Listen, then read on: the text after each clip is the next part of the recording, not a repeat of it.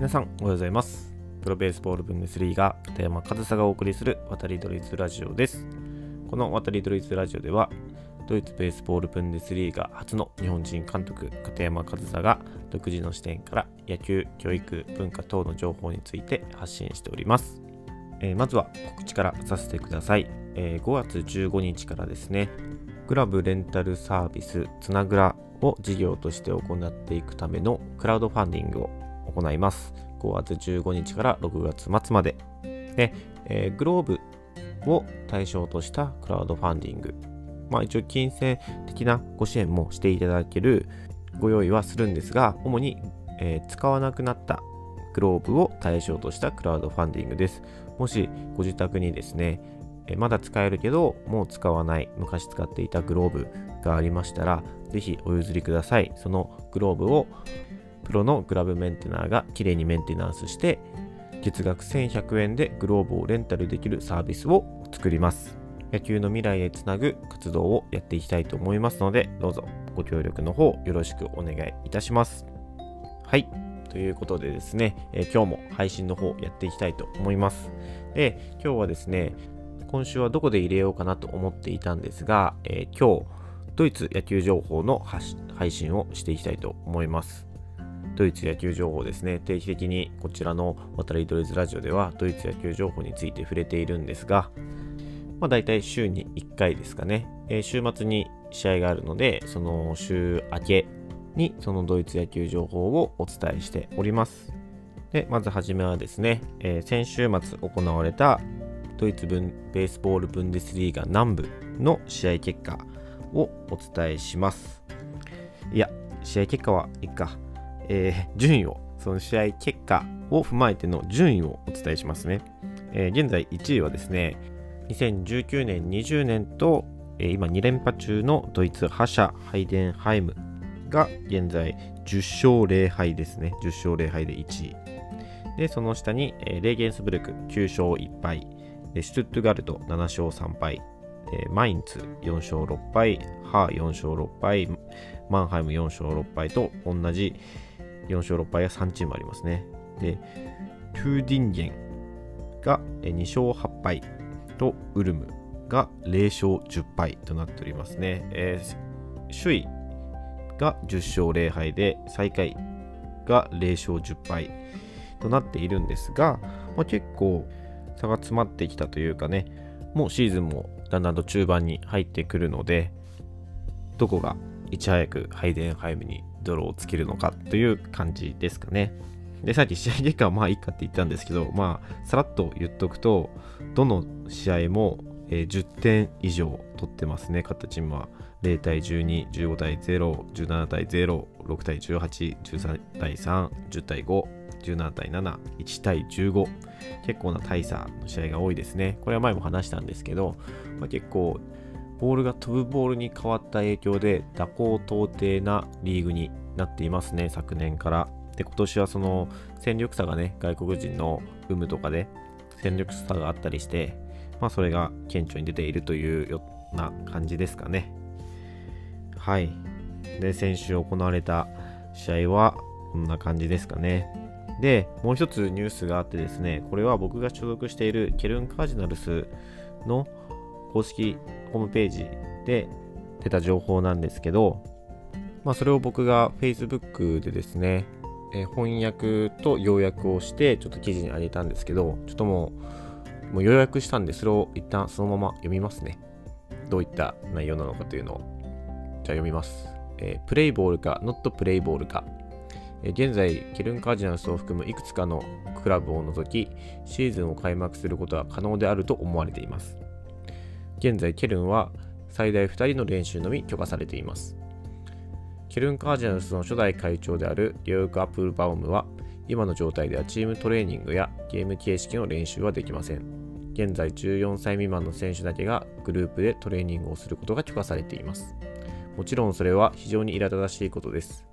その結果、南部と北部の間だけでなく、北部のグループ内でも機械の不平等があります。ドイツオリンピックスポーツ連盟は、ゲームの実行を可能にするため、すべてのスポーツのブンデスリーガ、全国リーグですね、をプロスポーツとすることを推奨していました。しかしこの推奨事項は完全には遵守されませんでした。現在ブンデスリーガ一部南部はプロスポーツとして4月の初めに計画通りにシーズンを開始しました。5月8日9日の週末はケルン・カージナルスがプレーするブンデスリーガ一部北部のシーズン開幕として計画されていました。プロスポーツとみなされているためボン、ゾーリンゲン、ドルトムントのクラブは開幕が可能です。しかしケルンはそうではありません。今シーズンもトップチームの監督を務める片山和沙はアマチュアスポーツとしての地位のため入場できません。ゲオーク・アップルバウムは野球がプロスポーツとみなされた他のクラブでは入国制限がプロスポーツに適用されないので外国人選手とコーチを受け入れることができます。もちろん私たちは委員会と常に連絡を取り合っており議論が続いています。今年もプレーできるようにできる限りのことをします。カージナルスが今年のシーズンをいつ開始できるかは現時点ではまだ疑問です。といった記事ですね。すいません。タラタラと読んでしまったんですが、えー、ということです。まあ、以前もこのラジオの中でね、えー、お話ししたんですけど、まあ、地域によってチーム練習が許可されたり、え、最大2人までしか許可されなかったりっていうあのコロナウイルスの影響でですね。で州によって州ってその町によってその対応が違ってですねその不平等さが生まれていると。で、ケルンはもろにそれを食らっていてですね、まあ他のチームは割とチーム練習をしているんですけど、ケルンはまだチーム練習を去年の11月からできていないんですよね。なので5月8日に開幕する予定だったのが今一度キャンセルとなりました。5月8日には開幕しません。ケルン・カージナルスのシーズンは。なんですけど他の試合ができるチームはシーズンを開幕してですね、今週末5月8日にですね、ゾーリンゲンとハンブルクが試合をするとのことです。まあ、その後の試合の日程を見てもですね、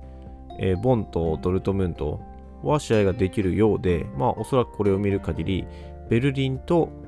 ドーレンとケルンの3チームがまだシーズンを開幕できる状況ではなくてですね、その3チームとの組み合わせの試合が今全てキャンセルされているようなスケジュールになっています。僕はね、その事前に聞いていたんで、まあ、この記事の内容を見て改めて確認したっていう感じなんですけど、まあ、一つ知らなかったのが、まあ、他のクラブはプロスポーツとみなされていて、プロの選手として、え、外国人選手を呼べると。